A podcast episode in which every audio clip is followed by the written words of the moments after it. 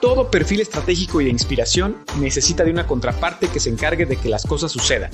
Es por ello que en este programa, En la cancha de los negocios, el experto en ventas, experiencia del cliente y fundador de Shopology, Carlos Agami, se une al experto en eficiencia, operación de negocios y director general de la misma empresa, Pepe Sainz, para debatir la realidad de las marcas y empresas en esta nueva era desde un punto de vista directo, empático y enfocado a que tomes acciones inmediatas para mejorar tus resultados. Bienvenido y que lo disfrutes. Hola, bienvenidos a este episodio de La cancha de los negocios. El día de hoy tenemos un episodio diferente. En episodios anteriores hemos hablado eh, acerca de tácticas, acerca de estrategias, acerca de metodologías con las cuales un director puede mejorar los resultados que puede alcanzar, un líder puede mejorar los resultados de su organización o un emprendedor puede acercarse a lograr sus sueños. Pero el día de hoy queremos hablar de algo que está detrás, pero al final de cuentas que está presente en todo. Y, y esto se refiere a las creencias, a la mentalidad que precede a un empresario, a un líder o a un emprendedor exitoso. Para hacerlo, le doy la bienvenida a mi socio y amigo José Luis Sánchez. ¿Cómo estás? Carlos, muy bien, con mucho gusto empezar la sesión de hoy. Hola a todos los nuestra comunidad. Muy bien, pues bueno, eh, todos sabemos y seguramente a, eh, muchos aquí hemos escuchado esa famosa referencia que dice que nuestras creencias definen nuestros pensamientos, que nuestros pensamientos definen nuestras decisiones, que nuestras decisiones definen nuestras acciones y nuestras acciones definen nuestro destino. Es por eso que el concepto de en qué creemos es tan importante. Es por eso que es esencial que como, como personas que buscamos trascender y servir, reconozcamos cuáles son las creencias que tenemos dentro de nosotros, cuáles son esos pensamientos que están como base en nuestro inconsciente y que nos llevan a decidir por una u otra cosa todos los días de nuestras vidas. Porque si no cambiamos esos pensamientos, nosotros mismos somos los primeros que nos podemos sabotear en nuestro camino al éxito. Totalmente, Carlos, y partimos como siempre del, de lo general a lo particular, del bosque, para ir aterrizando en los árboles, haciendo zoom ¿no? Entonces tú ya hablaste en un, eh, creo yo, en un, en un tema general de las creencias limitantes o no que nos empoderan en general en nuestras vidas y particularmente hoy hablaremos de aquellas que influyen directamente en nuestros negocios, en nuestro emprendimiento, con, con acciones y resultados casi inmediatos, ¿no? Como lo podemos ver en esta nueva realidad. Sin duda. Eh, ¿Y qué te parece si empezamos a abordar cuáles son, en nuestra experiencia, cuáles son esas creencias que al transformarlas se transformaron nuestros resultados, que al transformarlas nuestro camino se hizo más fácil. A mí me gustaría empezar por una de ellas. Y es una creencia muy simple que quizás para muchos sea eh, un cliché, pero que es extremadamente importante. Y se refiere a lo siguiente. No tienes que tener las respuestas. Muchas veces cuando somos líderes, eh, hemos aprendido en nuestra cultura, especialmente en Latinoamérica, que el que está sentado en la, en la cabecera de la mesa, el que es el capitán del barco, tiene que tener las respuestas. Y personalmente yo he caído muchas veces en ese error de decirle a mi equipo, ustedes vengan a mí y pregúntenme, porque yo soy el patriarca que dará la respuesta a todo lo que ustedes digan. Me parece que esta es una de las creencias que más puede limitar a una empresa, que más puede limitar a una persona, porque básicamente eh, nos forza a fingir, porque al final de cuentas sabemos que no es real que una persona puede tener la respuesta, pero nos forza a fingir que sí, que sí las tenemos. Nos forza a fingir que, eh, que, bueno, que ya tuvimos una experiencia similar y que nosotros podemos darle a los demás una cátedra de cómo llegar a los resultados, independientemente de cuál sea la pregunta. Si tú como líder, como emprendedor, como jefe, como empresario, eh, te aseguras de eliminar la creencia que dice que tú tienes las respuestas y cambiarla por la creencia que dice que tú tienes las preguntas, tu vida va a cambiar por completo. Te vas a quitar de encima una gran carga que nos ponemos los líderes por nosotros mismos. Te vas a quitar de encima una ilusión que tu ego te hizo crear y vas a poder disfrutar de ver a las demás personas eh, realizarse y generar resultados mientras tú solamente eres el cerillo que detona que el fuego se prenda. ¿Qué te parece? Tienes toda la razón, Carlos. Y hablábamos en episodios anteriores del tema emocional primero. Yo, yo estoy, me pongo los zapatos de un, de, un, de un dueño, un director en este momento que te está escuchando y dice, se oye bien, pero tú y yo sabemos en el fondo que el tema del ego por ahí, de, los, de los paradigmas, de a lo mejor es un negocio que tiene ya un par de generaciones, dos o tres generaciones, ¿no? Este, me están, estoy en el, en el radar de, mi familia, de los amigos, del, del qué dirán, ¿no? Entonces, ¿Qué le, aconsejarías tú a la gente que está entendiendo esto? ¿Le hace sentido? O sea, está viviendo en este momento que la pandemia viene otra vez en repunte. Este, nos, ya nos han vacunado a varios y resulta que hay mutaciones y variaciones y otra vez estamos en, una, en un entorno bien incierto. ¿Qué le dirías a estos directores o dueños que dicen, pues sí, pero, pero pues, pues el año pasado yo era tal y yo viajaba y yo tenía estos gastos, estas vacaciones? ¿Cómo podemos ayudarles a ellos, Carlos?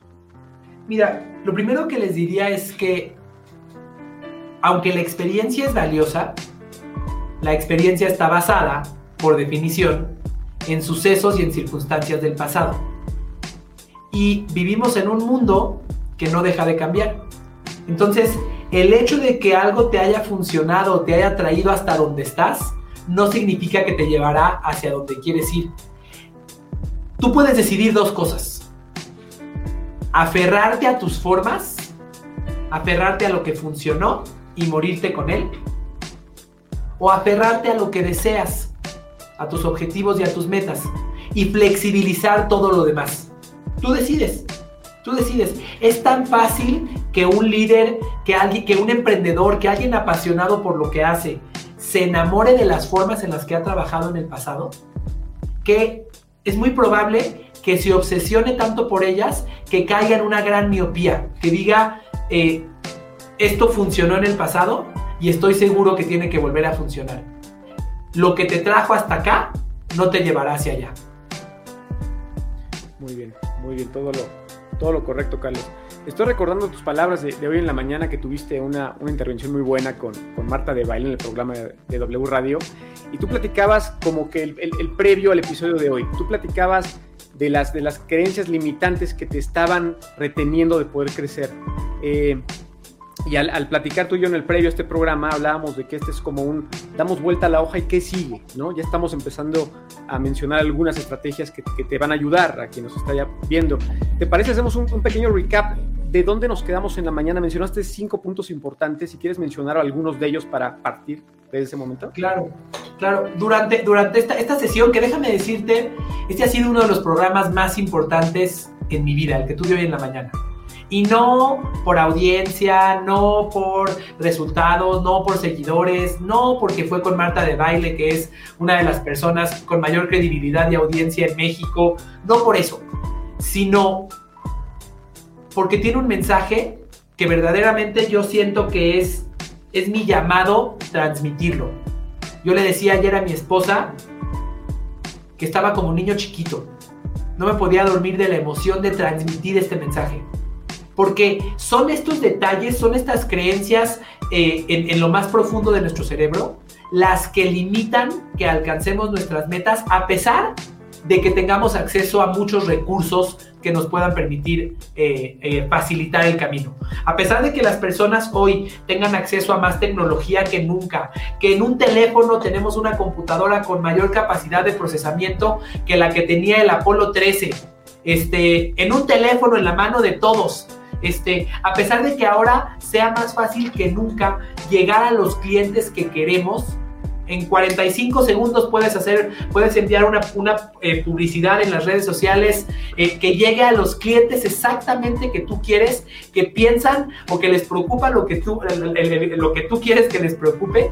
Este, así que la pregunta es, ¿cómo puede ser que teniendo acceso a tanta información, teniendo acceso a tanto, a tanto conocimiento, teniendo, teniendo acceso a tantas herramientas, ¿cómo puede ser que haya tantas personas que no logran sus resultados? Y quiero decirte que esta es una pregunta que yo me he hecho muchas veces, lo hemos conversado tú y yo, hemos hablado por ahí de una conversación entre, entre Frank Kern y Tony Robbins, de por qué las personas no toman acción a pesar de que, de que tienen las herramientas frente a ellos. Y me parece que todo termina cayendo en las creencias que tienen los seres humanos.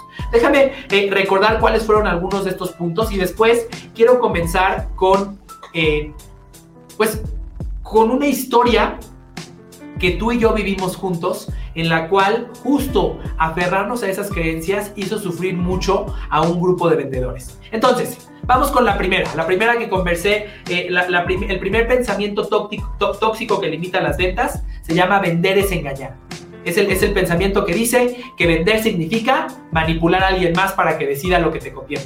El segundo es que puedes fingir que le importa, que a tu cliente te, eh, que tú, le puedes fingir a tu cliente que te importa, que, que estás pensando en él y sus intereses. Son ambas cosas claramente mitos y totalmente falsas. Tercero, el pensamiento que dice que vender tiene que ser difícil, que lo podemos eh, llevar a muchos otros aspectos de la vida.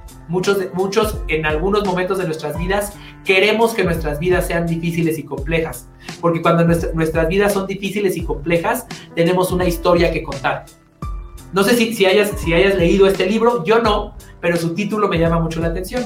La autobiografía de Gabriel García Márquez, el escritor, se llama Vivir para contarla.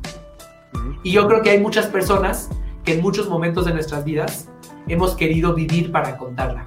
Hemos querido vivir y hemos querido que la historia sea difícil solamente para poder platicarla después. Yo recuerdo que hace, hace eh, no mucho tiempo, yo todos los días me imaginaba cómo serían mis palabras en el discurso que yo daría en una graduación universitaria contando mi historia. Y cuando me imaginaba eso, que no era más que ego, yo todos los días pensaba en, voy a contar cómo sufrí en este momento y voy a contar cómo este momento fue durísimo para mí. Y sí, la vida puede tener dificultades, pero eso no significa que tengas que construirte o que desear tener dificultades solamente para que tu historia sea más llamativa. Aunque hayas escuchado muchas veces esta analogía, tu vida no es una película. Tu vida no necesita un momento en el que Rocky está tirado en el piso y no se puede despertar. No lo necesita. Si te va a llegar, te va a llegar. Y si te llegará, tú decidirás cómo reaccionar. Pero no te crees una historia de héroes solamente para que, para que tu película sea más llamativa. No es una película. Prefiero, prefiero que tu vida sea una película aburrida, que sea un camino eh, lo más fácil posible en el que puedas llegar a alcanzar tus metas cerca de tu familia con un, con un proceso sencillo, fluido, eh, alcanzable y disfrutable. Bien, cuatro. Vender significa servirte de otra persona. Esa es una creencia eh, que, que tenemos muy metida dentro de nosotros que dice que cuando vendo lo que tengo que hacer es chuparle la sangre a alguien más. Le vendí quién sabe cuántos millones, le saqué mucha lana. Eso es parte de lo que, de lo que tenemos eh, en una creencia de ventas. Y la quinta es que si no le vendo a todas las personas que me encuentro, entonces soy un mal vendedor. Y justamente quiero tomar esta quinta para recordar una experiencia que tuvimos tú y yo. Hace un par de años nosotros contábamos con un equipo de vendedores, cuatro o cinco vendedores. Este, eh, y no nada más eso, teníamos un equipo de tres líderes gestionándolos. Tú, un coach externo y un servidor. Y los tres lo que, lo que hacíamos era darles nuestras mejores técnicas a este grupo de vendedores. Les decíamos eh, qué es lo que tenía que pasar. Entre ellas, una de las cosas que les decíamos es, tienes que venderle a todos y si el cliente te cierra la puerta, tú tienes que meter el pie entre la puerta, este, entre, la puerta y tú para que te puedas meter. Y empezamos a generar, con base en estas creencias, una expectativa falsa, que cuando el equipo de ventas trató de cumplir, fue desastroso. Tú nos podrás contar qué pasó con ellos. Sí, Carlos, un episodio interesante de contar. Eh, y yo me, regreso un poquito para, para, llegar ahí. Ahorita que estás hablando de las creencias limitantes, yo recuerdo un par de pláticas contigo donde empezábamos a bocetar eh, este momento donde tuviéramos un, abanico de, de, oferta de servicios para los clientes, donde, donde estuviéramos para servir en lugar de colocar cámaras y cables. Eh, y empezamos a platicar de escenarios y de alcance y de proyectos. Y recuerdo que un par de veces me dijiste en días distintos eh, que habías reflexionado el tema y que en alguna parte de, tu mente, de tu cerebro, te estabas dando cuenta que tú tenías una creencia limitante, donde tú mismo decías que tenías que sufrir y pasar días y, estar con la gente encima de ellos 10 horas y supervisándolos sin confiar en ellos, ¿te acordarás? Ir avanzando a través de ese primer mindset de nuestro capitán del barco en ese momento dio pie a lo que siguió, que ahorita lo contamos de los vendedores. Pero me gustaría que le compartieras a, a nuestra audiencia esa intimidad de la mente de Carlos Agami cuando era totalmente otra hace dos, tres años. Mira, algo que yo... Vivimos en una, en una, en una cultura que idealiza el sacrificio. Y lo digo mucho y lo seguiré repitiendo. Una, eh, siempre decimos, él como empresario sufrió y cargó quién sabe cuántos kilos de productos en su espalda todas las mañanas y entonces logró alcanzar sus objetivos, bla, bla, bla, bla, bla. Y se oye muy bonito y admiro mucho a quienes han tenido una historia como esa. Pero personalmente, el hecho de, querer que mi historia fuera merecedora, para que yo me sintiera merecedor de los resultados que deseaba, yo mismo quería que mi camino fuera difícil. Yo mismo creía que tenía que sufrirla, que tendría que costarme, porque no me la merecía. Y yo pensaba que el sufrimiento era el camino hacia el merecimiento. Incluso es algo que tiene que ver, y, lo digo con todo respeto, tiene que ver hasta con temas de, nuestra cultura latinoamericana que tienen bases religiosas, que tienen bases de la historia de las religiones, en las cuales pues los que merecen una mayor distinción o reconocimiento son aquellos que sufrieron. Y entonces yo decía, para merecer, tengo que sufrir. Esa era mi creencia. Para merecer me la tengo que pasar de la fregada. Y entonces cuando yo me la estaba pasando de la fregada, yo me imaginaba como que como que estaba depositando algo para mi futuro. Y que ese sufrimiento me iba a dar algo en el futuro. Una de cal por muchas de arena, decía, ¿no? Este. Y entonces llegó un momento, después de mucho trabajo, en el que dije, ¿y quién carambas dijo eso? ¿Por qué carambas? ¿Quién carambas dijo que no me lo merezco hoy? No estoy diciendo que por sentir que me lo merezco subo las patas a la mesa y me rasco la panza esperando a que me caigan los resultados. Pero si no creo que me lo merezco, no voy a tomar las acciones. Si no creo que me merezco el resultado, que soy digno de obtener X, Y o Z, no voy a hacer un podcast como el que estamos haciendo tú y yo que tanto disfrutamos, porque voy a creer que yo no me merezco eh, compartir mis ideas, porque yo tendría que haber pasado, ni Dios lo quiera, por una situación grave para poderlo compartir. ¿Por qué? ¿Por qué? ¿Solamente para que la película tenga una trama llamativa? No, todos tenemos aprendizajes y cada uno de nosotros tiene en el, en, el pasar de su vida distintas formas de aprender. Dichosos son aquellos, hay una frase que dice algo parecido a esto, dichosos son aquellos que pueden aprender de, de las experiencias ajenas. Y dichosos son aquellos también que aprenden de sus propias experiencias. Déjame contarte algo más. Yo desde que era pequeño, eh, cuando me pedían que me diera un sobrenombre, un seudónimo, yo me daba a mí mismo el seudónimo del guerrero. A veces del guerrero negro, porque eh, en mi colegio me decían el negro, porque yo era el más moreno de todos mis cuates. Este, entonces a veces me llamaba yo a mí mismo el guerrero negro. Pero fíjate la connotación que hay detrás de esta palabra. se oye muy bonito, lucha en la vida y la batalla de la vida, se oye muy, muy padre. Pero el hecho de que utilicemos esas palabras, voy a luchar por alcanzar mis objetivos, es una batalla. Eso mismo está condicionando a nuestro cerebro hacia que el camino tiene que ser difícil, porque si no, no es una lucha. ¿Y qué pasaría si no lucho? ¿Qué pasaría si encuentro el camino adecuado?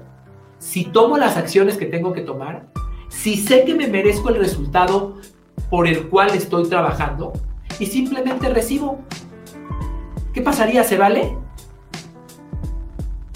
Claro que sí. Y, también lo hilo con lo que mencionaste al principio, de que, de que en esta era el, conocimiento y las herramientas y la ayuda está ahí. ¿no? Yo particularmente cuando hablo con, nuestro equipo en las reuniones diarias o uno a uno, les digo que en esta época quien me dice que no se puede algo, este, me dan ganas de agarrar mi regla imaginaria y darles este, ahí un, correctivo como en la escuela, porque es, es no querer. O sea, es, no querer, todo está ahí, el contenido está en video, está escrito. O sea, somos, somos benditos en la historia de la humanidad porque antes, Carlos, ¿te acuerdas? Quemaban los libros. O sea, el saber leer, escribir era para unos cuantos, ¿no? Y ahorita un niño puede agarrar y puede aprender más que, en una licenciatura.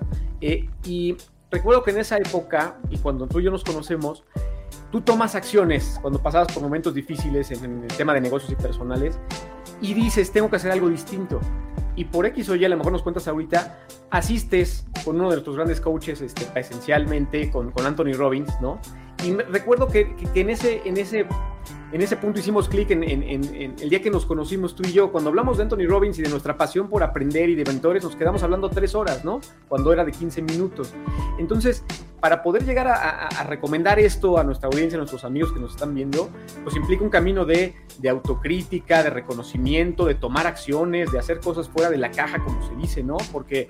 Eh, se sientan a ver las noticias diario, que Carlos y yo también tenemos el, el mindset de, de, la, de, la, ignorancia selectiva, ¿no? Como dice Tim Ferris. Este, tiene años, Carlos y yo, que no vemos las noticias. Estamos enterados de lo que pasa, pero no tenemos que meterle en la cabeza los bombazos y la, el sufrimiento. Estamos siempre ávidos de aprender y somos adictos a aprender. Y eso nos ha llevado a tomar acciones y equivocarnos, pero aprender de ello y seguir. Recordarás ese momento y cuando vino este cambio en tu vida, cuando te, te allegaste de nuevos autores y nuevas herramientas, ¿no? Mira, yo me acuerdo, recuerdo que escuché la frase que dice, eres el promedio de las cinco personas con las que más tiempo pases.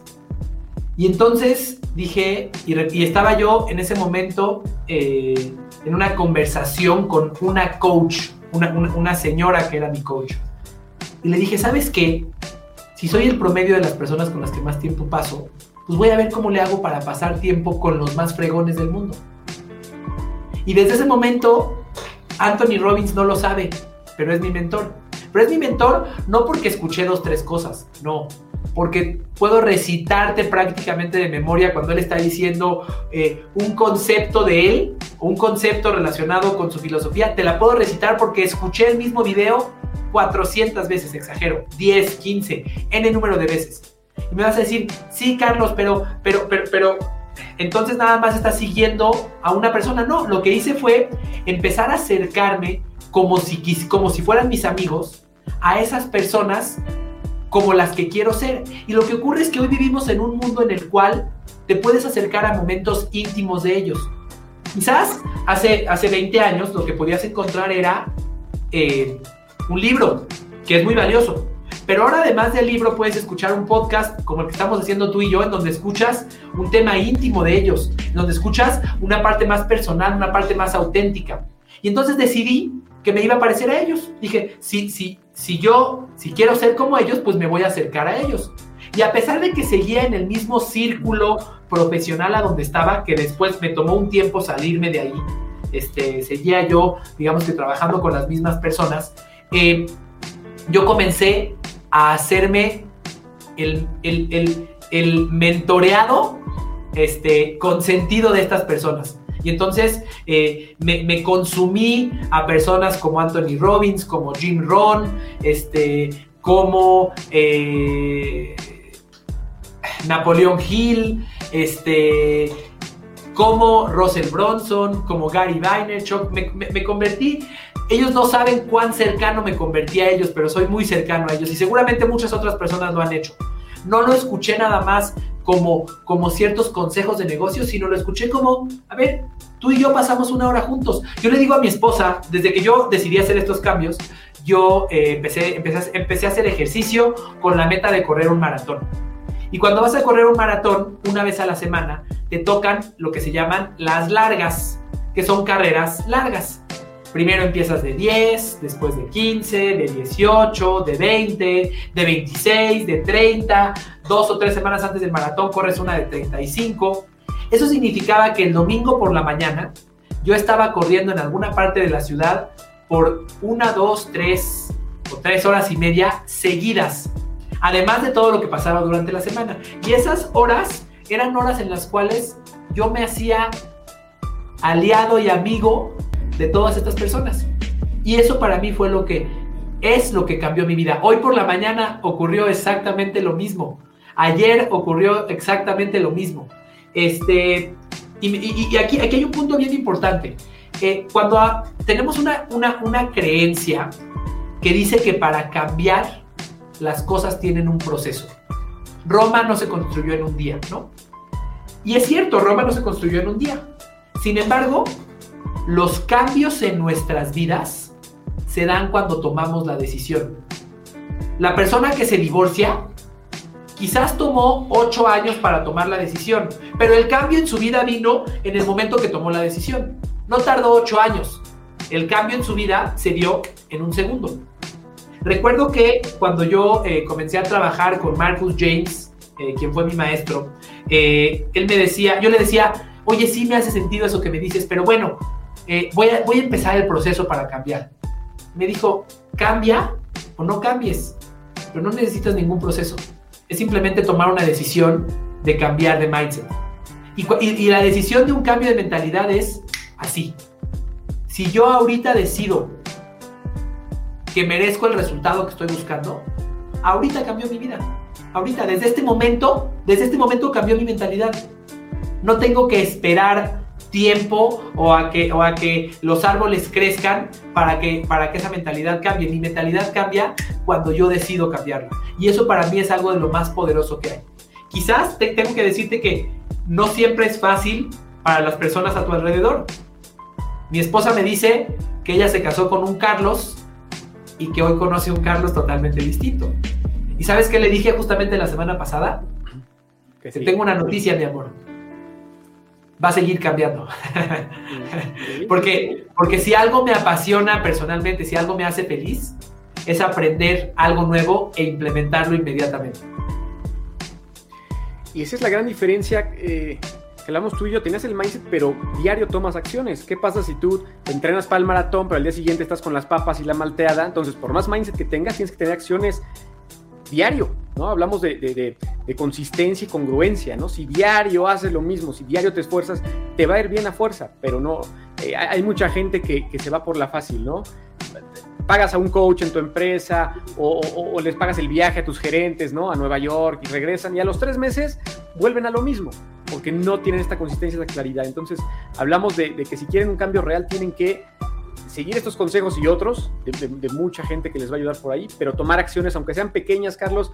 Si la gente no va a correr un maratón, ¿qué, le diría si quiere tener este cambio 360, consistente como el que tú lo tuviste? Aparte de prepararse y estudiar, ¿qué otras pequeñas acciones pueden hacer? Primero, saber que el cambio es cuando ellos deciden. Recuerdo un momento en el, que, en el que Marcus James me dijo una de las frases que más voy a recordar. Me dijo, no, es que puedes cambiar esto. Y le dije, es que eso va a ser muy difícil. Y me respondió, será difícil si quieres que sea difícil. A veces queremos que las cosas sean difíciles porque eso nos hace sentirnos especiales. Y me he puesto mucho a preguntarme al respecto de eso. ¿Qué hay detrás del deseo de que las cosas no sean difíciles? Y la respuesta es muy simple. Cuando siento que algo es difícil, siento que no cualquiera lo puede lograr. Yo recuerdo, prácticamente hace un año estábamos publicando el libro Estoy para servir. Y recuerdo que cuando lo estaba escribiendo yo decía, uff, qué difícil. Uff, me está costando mucho trabajo. Pero ¿sabes qué pasaba cuando sentía que era difícil? Decía, qué gusto que sea difícil porque entonces no cualquiera lo puede hacer. Pero no es cierto, el que lo estaba haciendo difícil era yo. Tú y yo conocemos metodologías de autores que dicen que escribes tu libro en tres horas, grabándote en un celular, pasándoselo a alguien que lo, que lo, que lo transcriba y después pasándoselo a, alguien, a pasándoselo a alguien que lo edite. Entonces, va a ser difícil si quieres que lo sea. Esa para mí es, eh, el primero de los consejos es, recuerda eso, Será difícil, será tardado si tú quieres que lo sea. Tú eres el que está decidiendo el tiempo. Tú eres el que puede decidir, este cambio lo quiero y lo quiero ahorita. Ya, en este momento. Yo soy de esas personas que aborrece el famoso dicho que dice, empiezo el lunes. ¿Qué pasa, ¿Qué pasa cuando una persona el miércoles está comiendo y de repente siente que se le bota un poquito la lonja? Uy, no, tengo que hacer dieta. Pero ¿qué decimos en nuestra cultura? Bueno, ya es miércoles, mira, ay, qué tanto. 48 horas más y ya va a ser viernes por la noche, después es fin de semana, ya empiezo el lunes. No, en, esas 48 horas y luego en el fin de semana, tu, tu estado emocional se diluyó y se acabó. Yo soy de las personas que si decido, ahorita voy a cambiar mi vida, en ese preciso momento, el, la forma anterior de vida chifló a su flauta chifló a su flauta, por no decirte otra palabra. Cuando yo salí, cuando yo salí del seminario de Anthony Robbins, salimos mi esposa, mi esposa y yo, y yo anoté en un papel, dije, eh, voy a cuidar mi salud, voy a correr un maratón y voy a ser independiente en mi empresa. Ahí lo tengo escrito. Esas fueron las tres cosas que escribí. Saliendo de ese lugar, no, pasa, no pasó una hora saliendo, terminó el evento, salí de ahí y fuimos a comer en el restaurante que estaba enfrente del centro de convenciones. En esa primera comida, las cosas cambiaron. No es bueno, ahorita me voy a echar una pizza y ya mañana. No, es, esos, esos, esas despedidas que nos damos de, de nuestra vida anterior nos cuestan muchísimo. No nos damos cuenta, pero nos cuestan muchísimo porque son una forma en la cual le decimos a nuestro cerebro, no voy en serio. De hecho, te cuento eh, eh, una historia que justamente me senté a comer saliendo de ese lugar, comí solamente una ensalada, en ese lugar decidí que iba a dejar de comer carne y, proteína animal, en ese momento este, hice el cambio, pero estando ahí, mi esposa me dijo, ¿qué crees? Se me olvidó devolver el traductor. Y entonces en ese momento le dije, no te preocupes, pásamelo. Y salí corriendo del restaurante al centro de convenciones. Y dije, ahí está, primer entrenamiento para el maratón. Inmediatamente de ahí empezó y nueve meses después tuve el placer de correr mi primer maratón. Entonces, segundo consejo que, que, les doy, toma acción inmediatamente. Tony Robbins dice, take action immediately. Inmediatamente, inmediatamente. Nunca te vayas del lugar en donde tomaste una decisión sin tomar una acción que te lleve hacia alcanzar ese objetivo. Si decidiste ahorita que quieres bajar de peso, el bendito pastel que tienes enfrente, déjalo. No dígasmelo acabando. No, no, no. Si ya decidiste, ¿cómo puede ser que ya decidí que quiero ir, que quiero ir al oeste? Pero digo, no, me voy tantito más hacia el este y ya luego doy la vuelta. No, si ya decidí, ahorita mismo. El mensaje que eso le manda a tu cerebro y a tu autoconfianza es increíble. Yo siempre digo que la autoconfianza es como Mario Bros. Cada vez que Mario Bros se comía un honguito, se hacía más grande. Y ahora tenía mayores capacidades para matar al próximo malo o Koopa o no sé ni cómo se llama eh, los, los monos que enfrentaban. Seguramente todos jugaron alguna vez Super Mario Bros. Cada que te comías un honguito te hacías más grande. Bueno, lo mismo pasa en tu vida. Cada que tomas una decisión y te cumples tu promesa, te haces más grande para enfrentar la que sigue. Entonces, punto número uno, tú decides cuánto tiempo toma o, qué tan complicado es. No necesitas que sea difícil. No necesitas que sea difícil. No necesitas vivir para contarla. No necesitas una historia heroica. Tu vida no es una película. Punto número dos. Acción inmediata. Uno de los libros que de hecho yo empecé a acercarme a él exactamente el día en el que empezó el encierro por la pandemia en México. Exactamente ese día. Y déjame contarte. Exactamente el día en el que empezó el encierro por la pandemia, en el residencial donde, donde está la casa de todos ustedes, yo, bueno, hay un gimnasio. Yo solía asistir al gimnasio diario. Y ese día fui al gimnasio y me dijeron, ¿qué crees? Hay una enfermedad que se llama coronavirus, no puedes entrar. Bueno, salí de ahí y dije, ok, yo tengo que correr. Y en el residencial donde, donde vivo hay una cancha de tenis. Bueno, pues eran las 7 de la mañana y yo dije, pues será la cancha de tenis chiquita y a lo mejor le voy a tener que dar 200 vueltas, pero yo voy a correr. Y me salí a correr. ¿Y sabes qué fue lo más increíble de todo? Me salí a correr, todos los demás, los demás eh, vecinos que iban al gimnasio tuvieron la excusa perfecta y dejaron de ir. ¿Sabes quiénes eran las únicas otras dos personas que estaban en esa cancha de tenis dando vueltas como ratoncitos como yo? ¿Quién? Dos viejitos. Una señora con un bastón y un señor con andadera que dijeron, a mí no me importa, a mí no me importa, ciérrame el gimnasio, pero yo seré, eh, yo, voy a hacer lo que, lo que establecí. Y bueno, todo eso se los quiero contar porque justo ese día comencé a escuchar el audiolibro de Mel Robbins, una autora que escribió un concepto que se llama The Five Second Rule, la regla de los cinco segundos. Ella no es psicóloga ni mucho menos, ella es una conductora de programas de televisión en Estados Unidos, que bueno, tiene, tiene una historia este, en la que llegó un momento en el que ya no tenía dinero, le cancelaron, eh, digamos que la dejaron sin trabajo, y estaba ella acostada en su cama viendo la televisión y vio cómo hacían el lanzamiento de un cohete. Y vio que cuando un cohete lo van a lanzar, cuentan 5, 4, 3, 2, 1, y cuando llega uno, el cohete tiene que salir no hay de que cuando llega uno, el, no sé cómo se llama, el capitán o el, astronauta diga, no, espérate, espérate, todavía no, no, no. Si llegó a uno ya, a la burger, tiene que salir. Bueno, ella comenzó a aplicar esa regla en su vida y dijo, ok, después de que tomo una decisión, voy a contar de 5 a 1 y entonces voy a actuar. No importa, si ya empecé a contar de 5 a 1, ya no hay para atrás. Ya me fregué. Ya es como si ya voy de bajadita en la montaña rusa, ya no te puedes frenar. Eh, y eso cambió por completo su vida. Eh, después se dio cuenta, hablando con científicos, que en, los, en los segundos posteriores a que tomas una decisión, tu cerebro comienza a generar las excusas por las cuales no debes de seguir por ese camino. Siempre que esa decisión sea algo distinto de aquello a lo que estás acostumbrado. Nuestro cerebro lo que busca siempre es lo familiar. Porque así está hecho, nuestro cerebro está hecho para que sobrevivamos. Cuando el cavernícola iba caminando en, la selva y encontraba una cueva, eh, no se metía a una cueva nueva todos los días. Si tenía una cueva en donde ya sabía que adentro no había osos que se lo iban a comer, pues no se ponía a explorar y se metía a una cueva distinta, sino que se metía a la cueva que ya conocía. ¿Por qué? Por un instinto de supervivencia. Bueno, exactamente lo mismo es lo que ocurre con nuestro cerebro hoy. Nuestro cerebro, cuando le decimos que queremos hacer algo distinto, lo primero que va a decir es no quiero. Y entonces, esta regla de los 5 segundos lo que hace es mitigar o, matar ese, ese, ese, momento de duda que todos los seres humanos vamos a tener. Cuando dices, bueno, ahora sí, eh, voy a cambiar de trabajo. Si en los siguientes 5 segundos de que dijiste voy a cambiar de trabajo, no tomas una acción que sea el primer paso hacia esa dirección, tu cerebro, después de 5 segundos, va a construirte inmediatamente todas las razones por las que no deberías ni de pensarlo. ¿Desde dónde?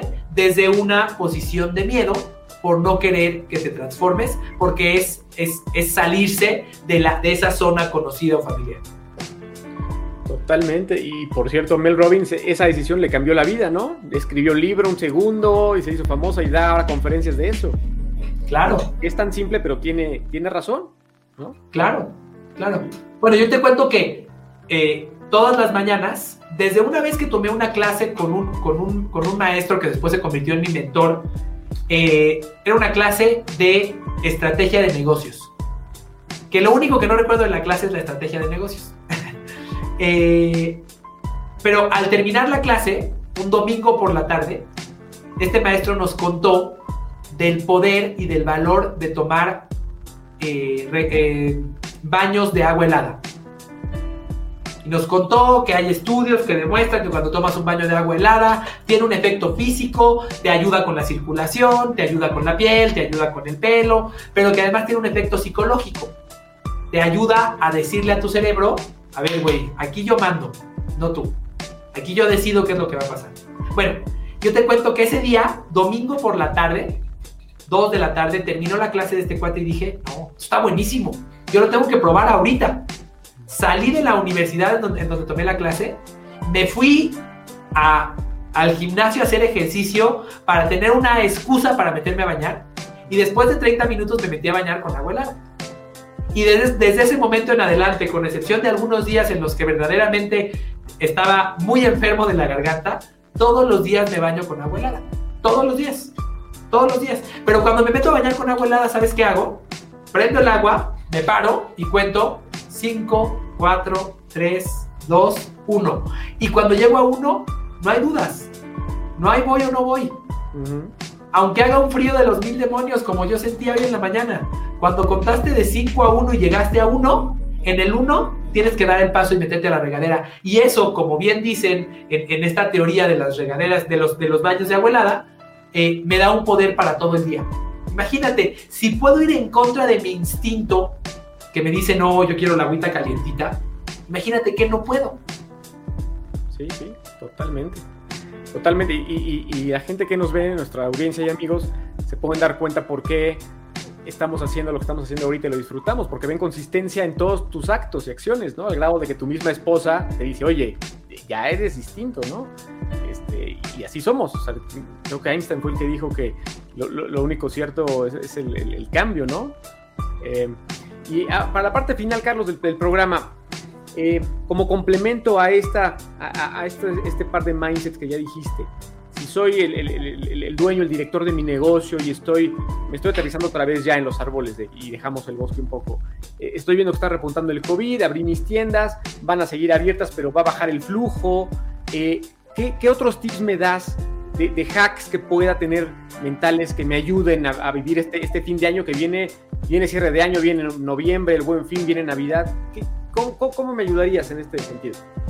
Mira, uno de los más poderosos se llama Así viene el Sandwich Man y viene directamente de la película de Scarface. Eh, los seres humanos tenemos una gran capacidad para inventar historias para, evitarnos enfrentar la realidad. Déjame contarte que justo ayer tuve un ejemplo de esto. Eh, mi esposa acaba de iniciar con un negocio. Ya después les contaré de qué se trata. Pero el día de ayer se dio cuenta que cometió un error que le va a costar un mes de trabajo. Le va a costar el ingreso de un mes de trabajo.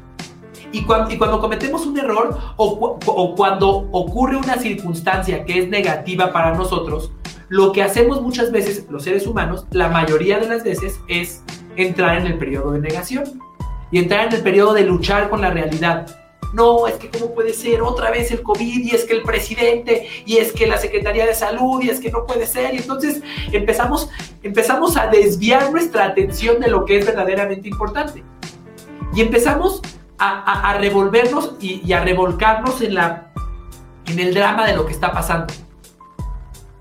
En vez de decir, así viene el sándwich. Así es como viene, ni modo. Me tocó el sándwich con menos carne, ni modo, así viene the sooner you get it, the sooner you act. Mientras más antes, lo, mientras más pronto lo, lo, reconozcas y lo aceptes, más pronto vas a actuar. Y me parece que ese es uno de los mindsets más importantes que tenemos que tener. Oye, ya, ya está, ya estamos en semáforo rojo otra vez. Ya, así es. Oye, que lo pudieron haber. Lo que sea, pero así es. Pudo haber sido diferente. Oye, esto es muy grave. Oye, mira que en otros países está pasando una cosa distinta. Lo que tú me digas, pero así es. El hecho de que reconozcas que la realidad es como es y dejes de pelearte con ella es el primer paso para que te hagas imparable. Porque cuando dices, ok, así viene el sándwich, así vino, ahora, ahora ¿qué vamos a hacer? Parece muy sencillo. Parece muy sencillo el concepto y lo es. Y aplicarlo también lo es. No te quiero decir, porque muchas veces los que queremos compartir ideas, como nos queremos sentir tan sabios y tan aquí Yoda, decimos, parece muy sencillo, pero necesitas mucho tiempo de práctica. No es cierto. Necesitas tomar la decisión de que cuando algo ocurra que no te guste, digas, ok, así vino. Está bien, lo entiendo, lo acepto, me desprendo de él y adiós. Déjame contar otra historia rápidamente al respecto. Hace algunos meses tuvimos una historia en nuestra empresa de una persona que cometió un fraude en contra nuestra, que, que hizo un robo de una cantidad importante de dinero. El robo ya estaba hecho la persona ya no trabajaba con nosotros. Y entonces José Luis y yo hablamos y dijimos, ¿qué vamos a hacer? Y entonces hicimos un plan de acción de cómo íbamos a contactar a esta persona, etcétera, etcétera, etcétera. Pero desde que iniciamos el plan de acción, ambos dijimos, bueno, asumamos que ya se fue. Asumamos que ya nos lo robaron. Y si lo recuperamos, qué bueno. Y si no lo recuperamos, también.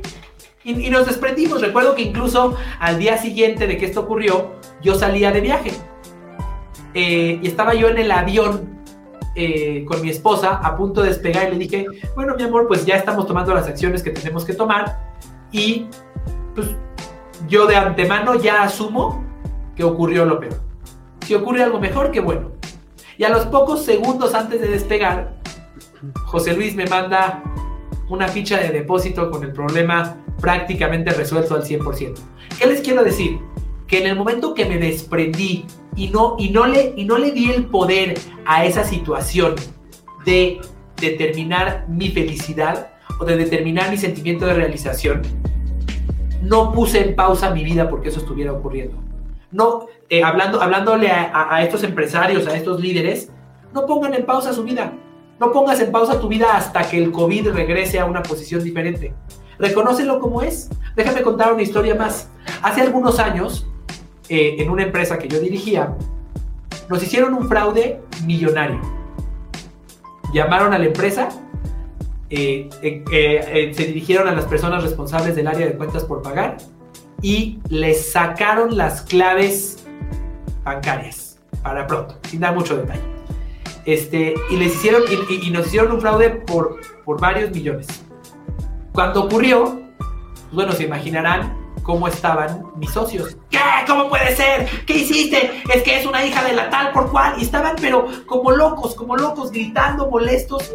Yo dije, sí, nos robaron mucho dinero, nos robaron, quizás lo que nos robaron era más de las utilidades que se habían generado en todo el año anterior.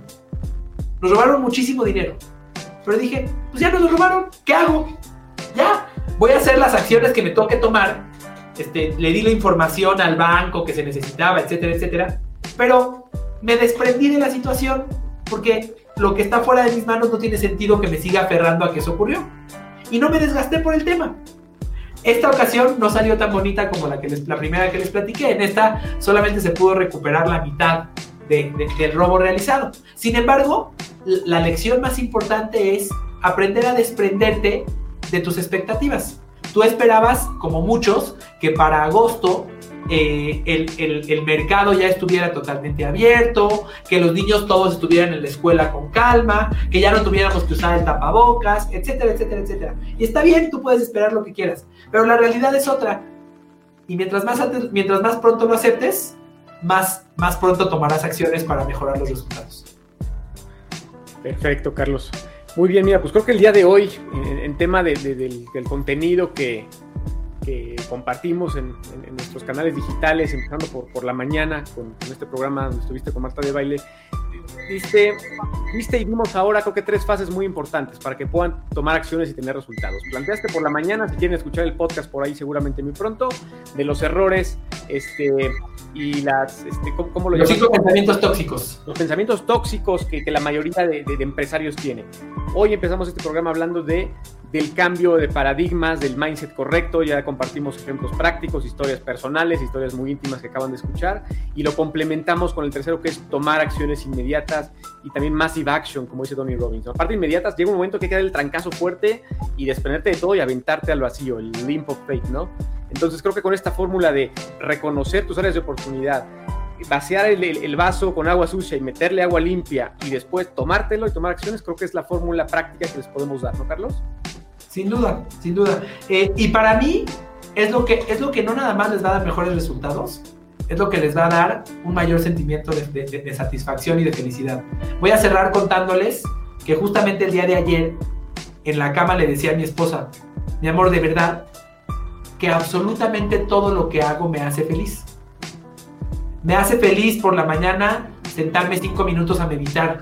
Me hace feliz por la mañana sentarme frente a un libro y leer por 10 minutos. Me hace feliz por la mañana hacer ejercicio, me hace feliz tener una cita con un cliente, me hace feliz este, correr escuchando un podcast o una persona a la que admiro y, o un libro y estar aprendiendo de ellos. Lo que te quiero decir es que lo que, lo que nos llena como seres humanos es saber que estamos creciendo.